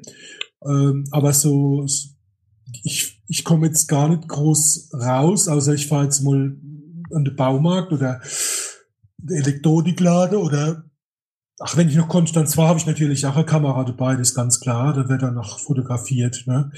Da kann ja da nicht die Leica Store gehen ohne Kamera umhängen. ähm, aber es ist raus, rausgewunken heißt sofort verschwinde, Junge. Ja, genau. Nee, es ist es ist wirklich so, dass äh, ich fotografiere bewusster, um es auf den Punkt zu bringen. Nicht mehr so viel, dafür bewusster. Und das hat auch was Gutes. Also die, das ist nicht mehr so inflationär. Ne? Die früher habe ich halt äh, war so äh, verschwommene Grenze zwischen fotografieren können und fotografieren müssen. Und ähm, das ist heute, ist das Müssen komplett weg. Ne? Ich, äh, ich darf die, die Menschen glücklich machen, die mir Geräte bringen zum Reparieren oder zum Watte. Und wenn ich Lust habe, kann ich fotografieren, wenn ich Lust habe. Mhm, mhm, und äh, das ist ein Luxus, ne, den ich mir halt gönn. Und dafür habe ich äh, alles hergegeben, außer also alle elektronische Kameras also, nee, nicht alle. Ich gebe es zu. Ich habe noch ein S2. ich habe noch ein S2 und äh, ich habe noch, also ich habe 30 Geräte insgesamt. Also ich weiß gar nicht, was das alles ist, aber auf jeden Fall die Monochrom ist eigentlich dann, wenn dann erste Wahl, weil auch meine Frau ist genauso drauf. Wir haben uns kennengelernt durch Monochromfotografie. Mhm. Und äh, sie liebt es genauso. Und ähm, wenn sie weggeht und ich sage, mach doch ein paar Bilder oder ich kümmere, ich kümmere mich um die Kinder, sie geht weg, äh, fotografiert dann oder äh, äh, Fastnetzumzug bei uns in Überling ist das ja so Tradition, dann, dann nimmt sie Kamera mit und dann ist das die Monochrom mit 35 Millimeter. Darauf besteht sie. Mit der anderen Brennweite brauche ich ja nicht kommen. Sie möchte nur 35. Ich weiß nicht warum, aber sie macht es auch richtig gut. Also sie hat einen Blick dafür. Sie hat es auch mit dem manuellen Scharfstelle sofort ähm, richtig gemacht und äh, das hat die, die Art und Weise geändert, hat die Fotos von ihr sogar noch besser gemacht. Ja, also das ist so das, was, was wir uns gönnen. Und ja, das ist, das ist purer Luxus, kannst du nur sagen. Fotografie ist immer noch dabei, aber sie spielt nicht mehr die Hauptgeige, weil sie es nicht mehr muss. Ne? Die, das, was ich jetzt machen muss, das ist äh, äh, die, sind die Reparaturen. Äh, ja, das den Kunde, die Kunde zu befriedigen, die, die mir das Vertrauen entgegenbringen, ihr Geräte zu senden. Und äh, ja, ich freue mich dann, wenn, wenn ich dann Feedback bekomme. Das, äh, das kriegt kein Koch in der Küche, der kann noch so gut kochen, kriegt so intensives Feedback wie jetzt ich an meiner Stelle. Ne? Mhm, mhm. also der Kellner kriegt es vielleicht eher gesagt, aber ob das weitergibt, weiß man nicht wenn das Essen gut war. Ne? Aber ähm, das, das ist halt das, was immer komplett, äh, was mich, was mich wirklich komplett erfüllt. Ne? Und äh, ja, fotografiere. Wie gesagt, ich habe jetzt Sachen Workshop, darf man es nicht nennen, Fotoreise gemacht gehabt äh, mit drei Teilnehmern, die mhm. Pfalz und Ähm, das war schön, auch mal zwei, drei Tage wieder rauszukommen und auch mal wieder das Thema Fotografie an andere weitergeben zu dürfen und, um denn hier äh, Fotografie zu vertiefen. Ähm, aber ja, es ist auch wieder schön nach Hause zu kommen. Es ist also ein Zeichen, dass das äh, alles so seinen richtigen Lauf nimmt. Definitiv. Das glaube ich. Das, also das glaube ich. Ich habe jetzt auch schon ähm, durch durch meine Lobeshymnen hier im Podcast den einen oder anderen schon mal ein bisschen überzeugen können und ich hoffe, wir haben jetzt heute noch mal so einen so einen nicht kleinen, sondern vielleicht so mittelgroßen Einblick geben können, wie das so bei dir abläuft, Klaus, und wie das, wie, wie du das einfach so handhabst und wie du deinen Betrieb da führst. Und ähm, also wir haben es wir haben schon mal gesagt, auch Arthur hat mich schon gefragt, äh, von Arthur kam gleich, kann der Klaus auch Elektronik? Und das hatte ich dich ja dann gefragt, als ich bei dir war, weil ähm, da ist der Bedarf bei dem einen oder anderen da, gerade bei Arthurs schreiender Rico. Ähm, das ist natürlich ein Punkt. Ja, also zum Thema Elektronik kann ich wirklich nur sagen, die, die Frage, die Nachfrage, die kommt ständig. Ne? Äh, wie sieht's aus mit Elektronik? Und ähm, spätestens in den 80er Jahre, frühe 80er Jahre, hat ja auch die Elektronik in dem sonst so konservative Hause Leica Einzug gehalten. Äh, sprich äh, die M6 mit dem Belichtungsmesser. Die M5 habe ich jetzt bewusst übergangen, weil sie aussieht wie ein Brikett, aber doch eine tolle Kamera ist. Ähm, bin halt ein bisschen ästhetischer in der Hinsicht angehaucht. Naja, aber die, ähm, die defekte Belichtungsmesser von der M6 haben mich zum Nachdenken angeregt. Und äh, dann die Tage auch wieder CL gehabt mit dem defekten Belichtungsmesser. Das Problem habe ich aber Gott sei Dank gleich gelöst, ohne fremde Hilfe. Ähm, aber spätestens, wenn es dann äh, in, die, in die Richtung äh, japanische Geräte geht, wie jetzt sage ich mal äh, Rico, Canon, Nikon oder so, wo es ja doch schon sehr viele mechanische Kameras gibt mit elektronischer Unterstützung, ähm, die am Leben äh, erhalten wäre wollen, also ich rede jetzt nicht von dem äh, zu Granulat verurteilten, zwei Jahre alten Vollautomaten, die man da in jedem Elektronikmarkt äh, zu kaufen bekommt, sondern so AE1 oder so. Oder also so richtige 80er Jahre Metallgehäuse. Ne? Ähm, da werde ich jetzt in Zukunft ähm, in die Tasche greifen und werde Elektronikabteilung äh, aufbauen ähm, und werde äh, jemanden suchen, also Einstelle ist überhaupt kein Thema, aber jemanden suche muss ich, weil das ist das größte Problem, jemanden zu finden. Und äh, der kriegt dann alles, was er braucht, von Ostsee über Funktionsgenerator, Lötkolbe sowieso, Platine, Ätzstation und dann äh, wolle mach hingehe Ersatzteile anfertige, die es schon lange nicht mehr gibt, dass man danach so äh, Geräte wie jetzt die M6 wieder mit Belichtungsmesser betreiben kann und äh, die japanische Geräte dann auch äh, durchchecken kann. Oftmals sind die sind es ja nur Kleinstbauteile, aber den Fehler zu finden, da braucht man halt wirklich dann äh, auch die das Know-how von, von das elektronische Fachwissen, das ich jetzt äh, nur grundla grundlegend habe, aber jetzt, wenn es in die Tiefe geht, bin ich da auch außen vor. Ne? Also wir sind ja alle mal irgendwo mit, mit so Bausätze von Konrad Elektronik aufgewachsen. Aber das ist nur ausreichend für das, was man da vorfindet in den Geräten. Und deswegen äh, habe ich gesagt, ja, das machen wir. Und äh, dann denke ich, dass ich da bis Mitte nächsten Jahres äh, spätestens reagieren kann. Ja. Dann muss die Mamiya tatsächlich noch so lange aushalten und darf davor nicht kaputt gehen. Ja, du kannst schon ein Experiment machen. Vielleicht ist es die erste, die ich unrepariert zurückschicken muss und sagen muss, äh, wart bis nächstes Jahr früher. Also nee, Klopf äh, auf Holz, bisher, bis sie, bisher tut sie noch. Und ich, ich hoffe weiterhin. Ja, ich habe immer Mia Do gehabt letztens, die erste, aber das war mechanische C330.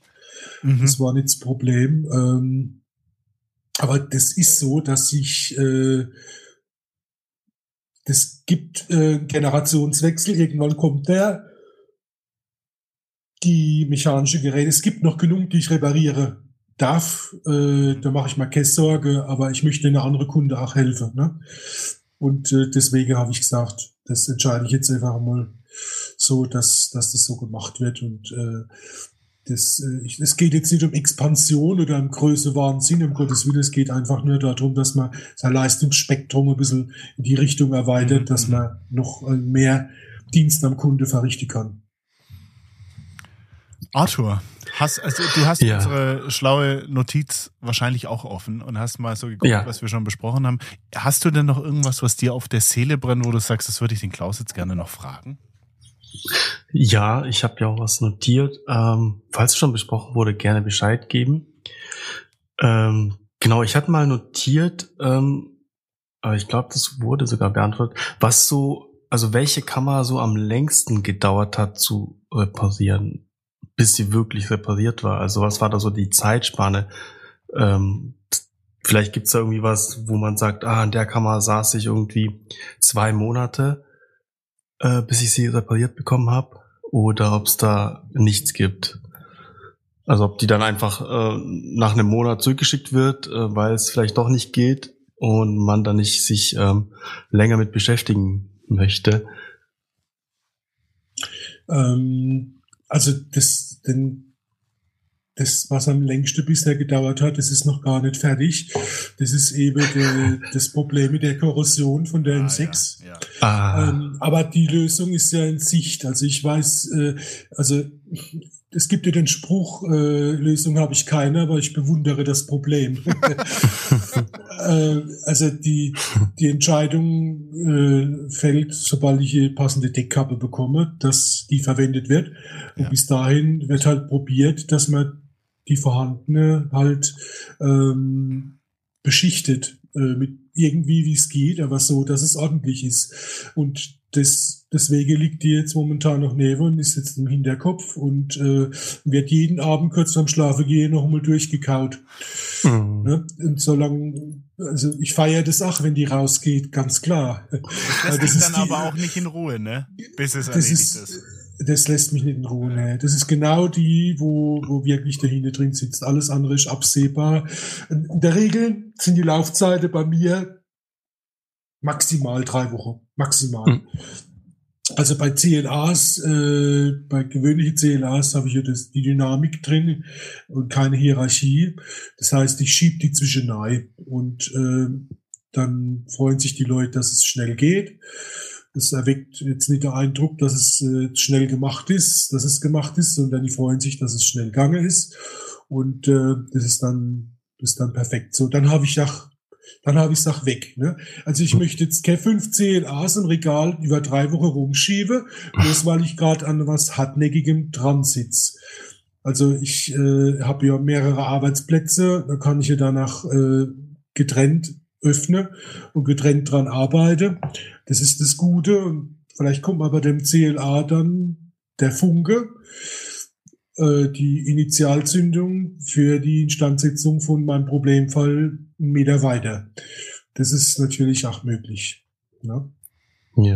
Es ist so, so wie, wie, wie der, der tägliche Gang äh, an der Herd äh, zum Kochen, wo ich dann äh, wieder Kraft tanken kann, um weiter zu denken nachmittags. Ja. Ja. Und gibt es denn eine Kamera, wo man sagt, okay, wenn die Kamera kommt, ist es meistens dieses Problem, also dass sie immer dieselbe Krankheit hat? Ähm, irgendwie. Ja. Ja. Ähm, ja, ähm, die,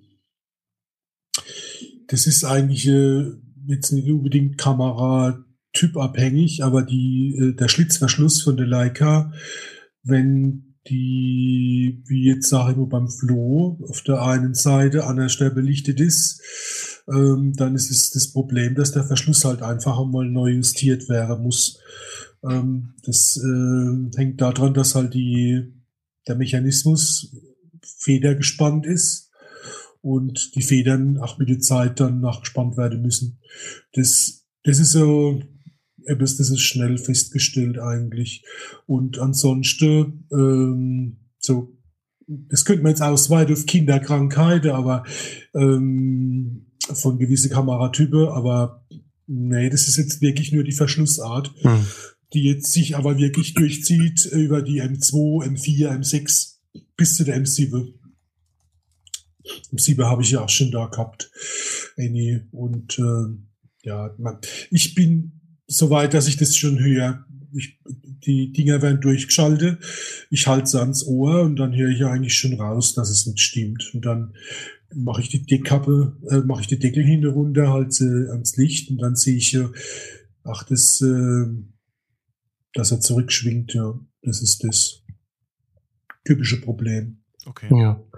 Mensch, die Leicas, diese Die Leicas, die teuersten. Kameras, ja.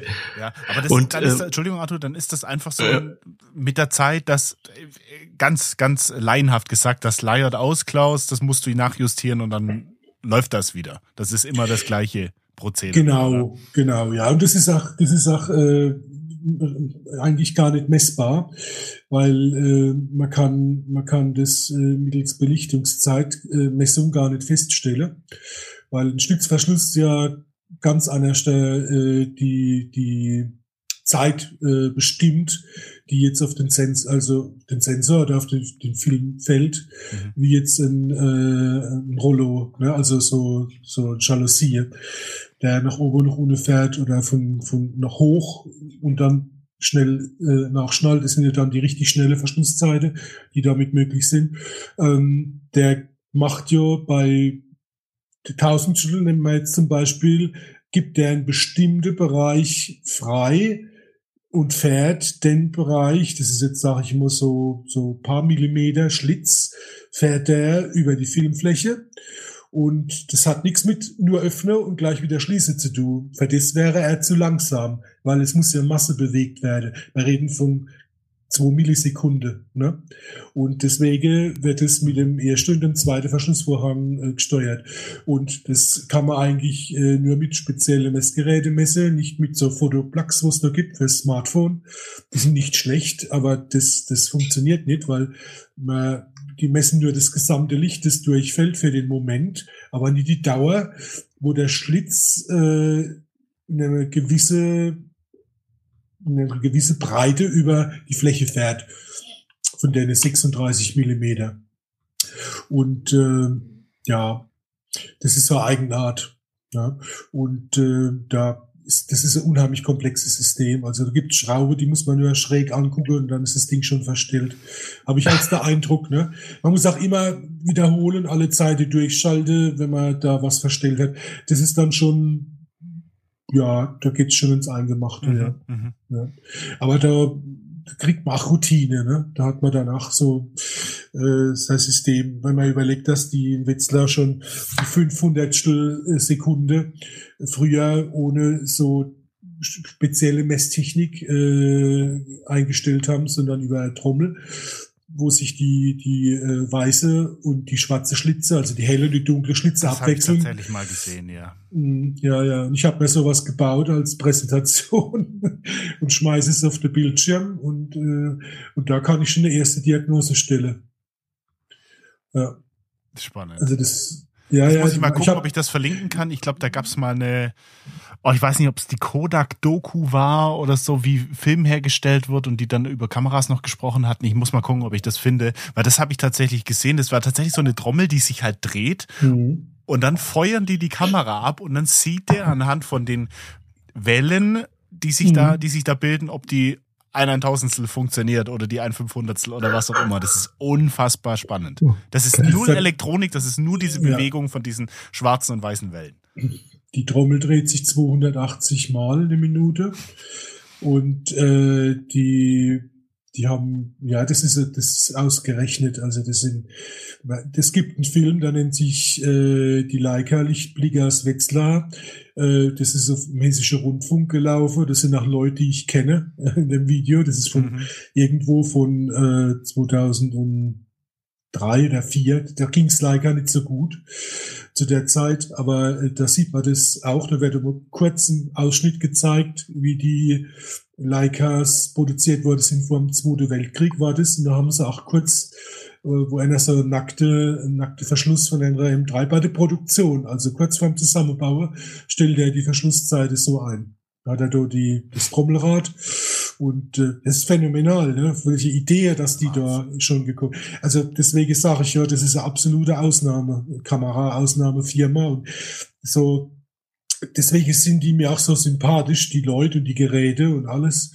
Also das, der Mythos wird bestimmt durch äh, die Hemdsärmlichkeit sogar manche Stelle. Also das ist schon, ja, also wenn man da, da reinguckt, sitzen auch immer dieselbe Leute hinter den Fenstern der Produktion, die Petra, die die Linse Ränder schwätzt, die ist seit, äh, die ist seit 94 dort. Äh, die macht nichts anderes wie Linse Ränder schwätze, ne, den ganzen Tag. Also ich werde es jetzt nicht unbedingt den ganzen Tag machen wollen, aber die, die sind immer gut drauf und so und dann sieht man auch, wie die arbeiten. Ich habe meinem Customer Care, ach, muss ich echt zugeben, viel abgeguckt. Ich, äh, ich habe so, ich möchte jetzt sagen, fotografisches Gedächtnis, aber durch mein, mein, mein Hang zu, zum Schnelllernen, zur Mechanik. Und äh, dann habe ich dann ein bisschen geguckt, da habe ich gesagt, ja, kann man so machen, kann man auch selbst bauen, geht. Ja. Also das ist schon, ja, mal Werkzeuge muss ich ja auch selbst herstellen. Ne? Ich kriege ja nichts zu kaufen. Ne? Also das, was an Norm äh, Schraubendreher und Zange und so gibt, habe ich. Aber die äh, manche Justage-Werkzeuge muss ich mal wirklich, oder lehren, nennt sich das, muss ich mir selbst machen. Ne? Ich habe äh, ich hab jetzt gerade im letzten Sonntag den ganzen Tag investiert, um eine Vorrichtung zu bauen für meine Frässtation für die 6-Bit-Kodierung nachträglich anzubringen. Also ich biete jetzt auch an, die 6-Bit-Kodierung an Leica-Objektive vor 2005 äh, haben die ja noch keine 6-Bit-Kodierung mhm, drauf mhm. gehabt, weil es da noch keine digitale Auslesemöglichkeit gab, noch keine Digitaltechnik.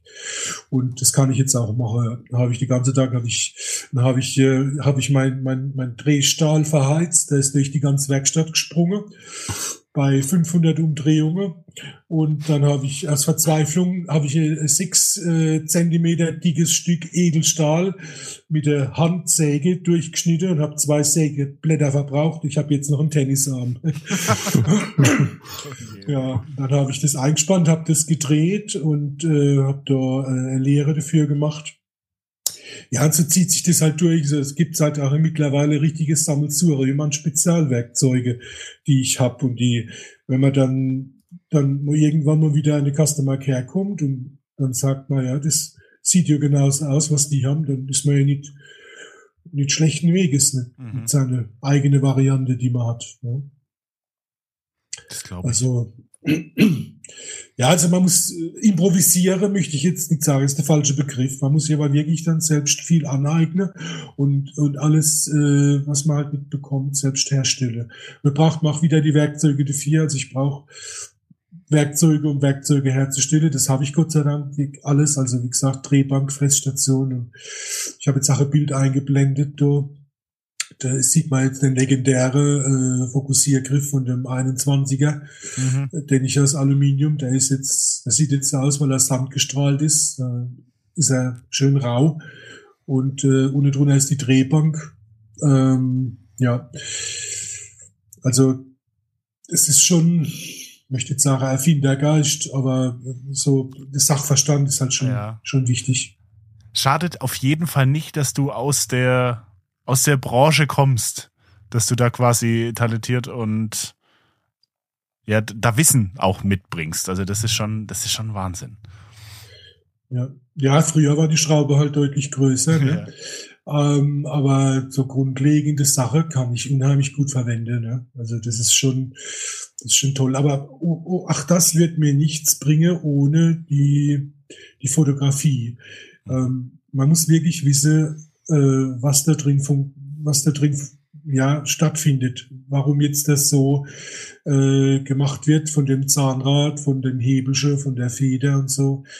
Das ist schon ganz, ganz wichtig. Also ich könnte, wie soll ich jetzt den Verschluss einstellen, wenn ich nicht weiß, was das Ding macht, ne? Mhm, mhm. und was für Auswirkungen das das aufs Bild hat. Das ist unheimlich wichtig.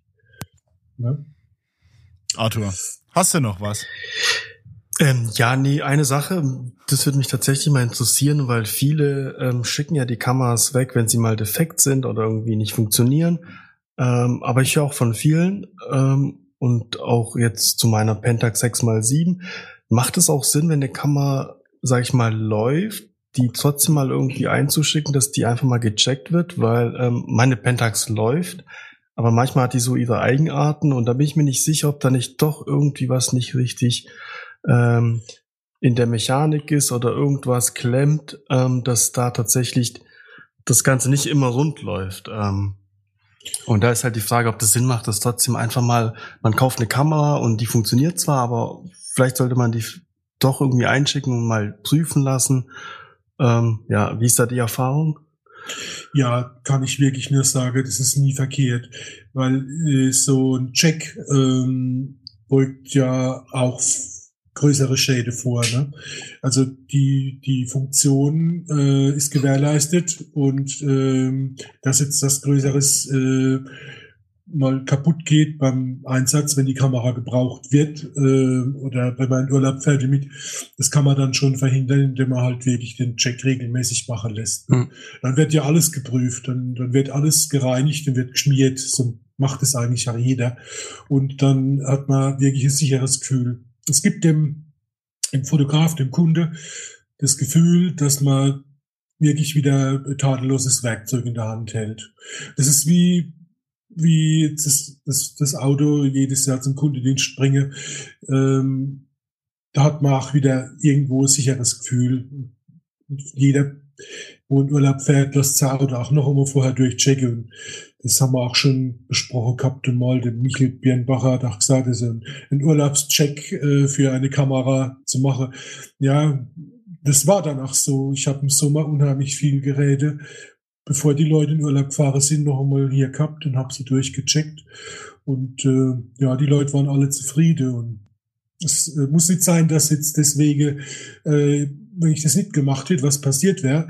Aber wenn du sagst, so Unregelmäßigkeiten, wo Mechanik im Spiel ist, und dann muss auch, äh, müssen sich die Teile auch bewegen können und drehen können. Und da muss, äh, muss gereinigt und geschmiert werden. Das ist äh, essentiell wichtig. Und deswegen ist es nie verkehrt. Der Abstand, da kann man drüber streiten, ob das jetzt jedes Jahr sein muss. Mir ist es recht, wirtschaftlich äh, ist mir es recht, wenn jedes Jahr die Kamera kommt, aber es muss nicht sein. Also ich mache das schon so, dass es alle zwei, drei Jahre eigentlich reicht. Außer es wäre was Auffälliges, aber ja, in der Regel stelle ich das ja dann fest. Ja. Dann muss ich, glaube ich, meine Pentax vorbeibringen. ich bin auch tatsächlich, ja. Äh, ich guck gerade mal, wann, ich bin in Moos demnächst am Bodensee. Ja, das ist weit, ne? Das ja, das du, äh, wenn du, wenn, wenn ich dein Dialekt richtig einordne, ist es irgendwo bei Ravensburg. Ja, ich habe keinen Dialekt. Ich, ich bin tatsächlich schon überall gewesen, an der Nordsee und in Chemnitz und geboren ah. in Russland. Aber ich komme aus Freiburg, ja.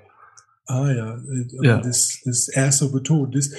Äh, ja. Also du, wenn du von Freiburg kommst, dann ist es vom Moos aus nicht weit noch Überlänge. Ne?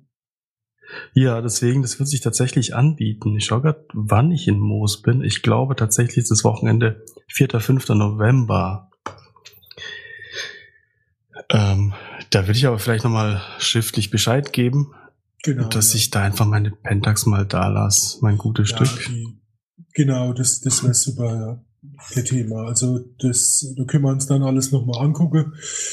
Rede, also ist immer spannend bei mir da. Ich habe viel zu zeigen. Ja, das stimmt. Und apropos Schreiben, dann Klaus. Für jeden, den es jetzt interessiert, der sagt, Mensch, jetzt habt ihr mich drauf gebracht, ich sollte vielleicht mal meine Kamera zum Klaus bringen. Wie erreicht man dich denn am besten? Am allerbesten ist es per E-Mail. Ähm, das ist äh, die E-Mail-Adresse, könnt ihr die äh, mit, mit rein verlinken, oder? Selbstverständlich. Ja, äh, und dann habe ich ja noch ein Festnetztelefon in der Werkstatt.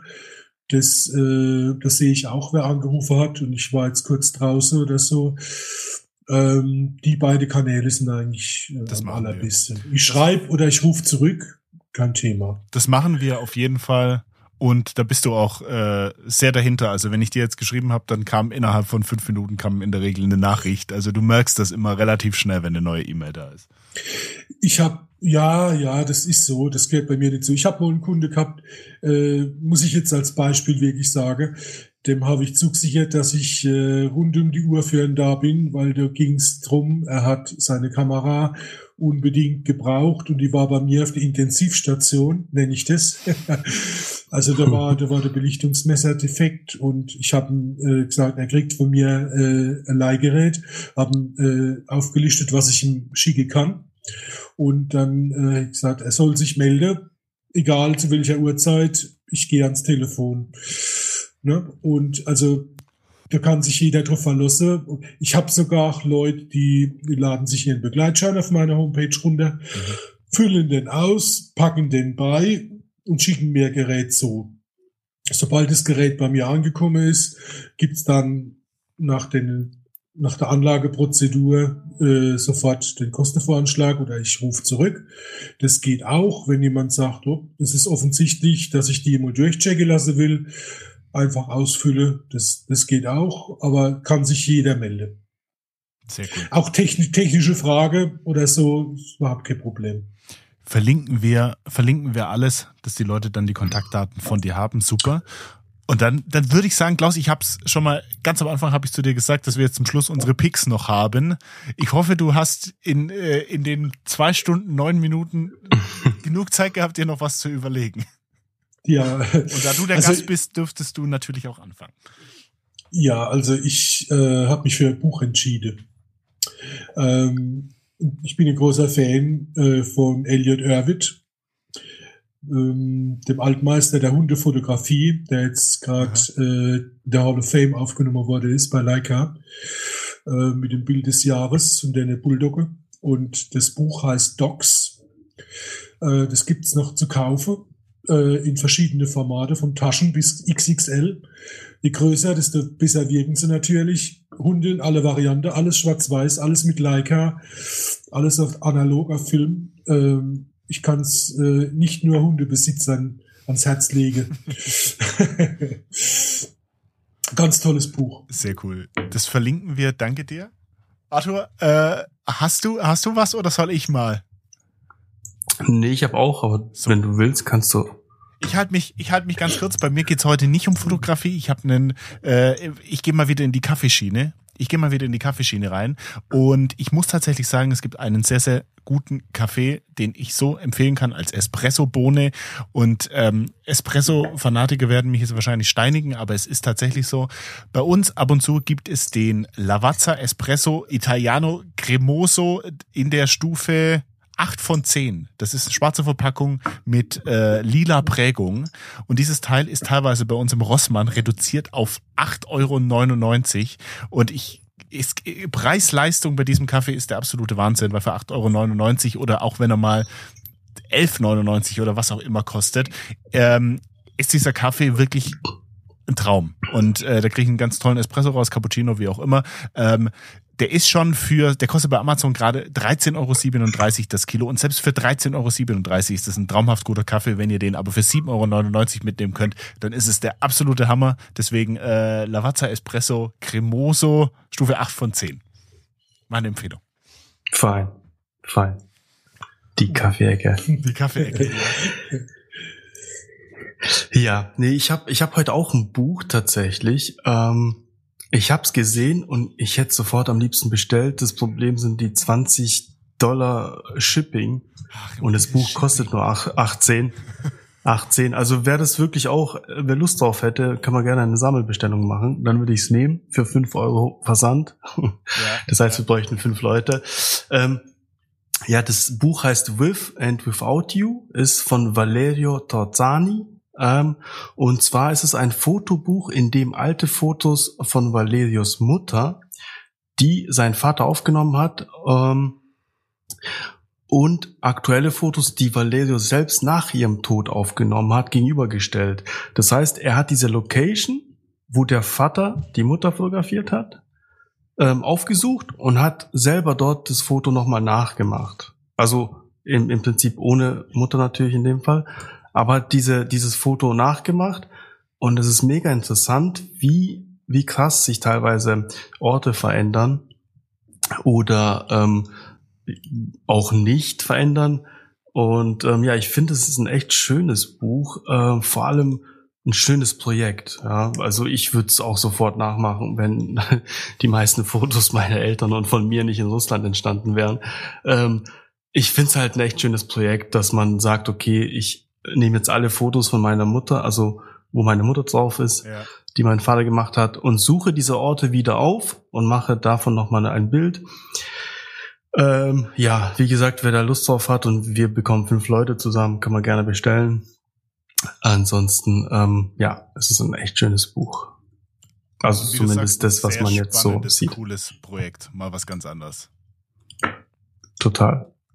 Sehr schön. Dann. Ja. Ja, also, das wäre was für mich. Dann wären wir schon drei vielleicht. ich, äh, ich, ich, hab, äh, ich liebe Fotobücher. Das ist Inspiration. Das ja. ist auch so goldene Regel. Äh, wenn man danach gefragt wird, wie man fotografiere am besten lernt, kauft dir gute Fotobücher von guten mhm. Fotografen. Mhm, mhm. Und äh, das lehrt mehr wie jedes Sachbuch. Und äh, ich habe äh, ja ich hab, bin gut bestückt mit, mit äh, Schwarz-Weiß analog vom letzten Jahrhundert und ich cool. muss sagen, das ist einfach toll. Ich lade jetzt auch noch gerade Bildschirmfoto von dem Buch hoch, wenn das okay ist. Ja, das gerne. ich sieht man es schon? Noch, noch nicht, oder? Noch nee. nicht. Ich, ja, ah, jetzt kommt was. Jetzt kommt was. Du tippst gerade noch, sehe ich. Das wäre übrigens ein, fürs nächste Analogcamp gar nicht so schlecht. Bücher tauschen. Bücher tauschen? Oh ja, das, das habe ich aber tatsächlich irgendwo mal schon gesehen. Oh, das ist auch cool. Das kennt, das kommt mir auch bekannt vor, ja. Ah, das ist so toll gemacht, also wirklich vor allen Dingen äh, ohne Autofokus, ohne künstliches Licht und das noch mit, mit so flinke Tiere. Ja, ähm, ja. Und da hat, da hat, da, also da hat auch sonst, war das ein grandioser Fotograf, oder ist es ein grandioser Fotograf, der ist jetzt äh, über 90 und der ist jetzt in der Hall of Fame aufgenommen worden. Und äh, der und die Barbara Klemm wechseln sich bei mir ab. Aber äh, da sage ich auch immer, das ist ein Beispiel dafür, dass nicht die Schärfe zählt, sondern der Inhalt des Bildes. Mhm, ne? Und das bringt das Buch sehr gut zum Ausdruck. Also ich habe gerade geguckt, das gibt's als kleines Taschenbuch, gibt es ja. aktuell für 9,99 Euro bei Amazon. Das ist, das finde ich, also das sind so ein paar Vor Vorabbilder und die sind so unfassbar gut. Die sind mhm. so gut fotografiert. Ich habe das Buch mit dem, äh, wo die zwei Hunde, wie die stete Dame mit äh, schwarze Lederstiefel, das äh, habe ich auch im Wohnzimmer hänge. Das hat er 1970 für einen Schuhhersteller gemacht. Und äh, das ist, äh, der ist ein sehr lustiger Mensch auch, ne, der Elliot Erwitt. Also der ist voller Selbstironie. Also ja, das, da gehört echt was dazu. Er hat auch immer Hupe-Einstiege gehabt, wenn er mit, äh, mit der Kamera und Tour war. Ja. Und äh, er hat sie immer genannt, die Tröte. Er darf die Tröte nicht vergessen. Äh, und dann hat er die Hunde hüpfen lassen über, über Signal. Wenn man sich jetzt mal das Bild verinnerlicht, welch Ausdruck da ist, das ist analog. Ne? Das ist, also, da ist alles da, was man braucht. Ne? Das stimmt, das stimmt.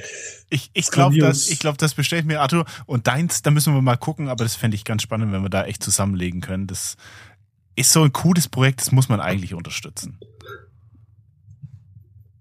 Ich guck mir das nachher mal an, ja. Ja, das gefällt mir. Total. Dann würde ich sagen, ihr Lieben, ja. machen wir hier bei zwei Stunden 16 die Klappe zu. Es, Klaus, es war, es hat, war, war mir ein Fest, es hat mir sehr viel Spaß gemacht. Ja, danke schön. Ähm, ich hab's dir es ja war schon, toll. Es, es, war, es war sehr toll. Ähm, wie gesagt, wir machen jetzt hier die, bei der Hauptfolge die Klappe zu. Ähm, wie gesagt, danke, dass du da warst und einen schönen Abend. Ja, danke. Wünsche ich euch auch. Ciao. Ciao. Ciao, ciao.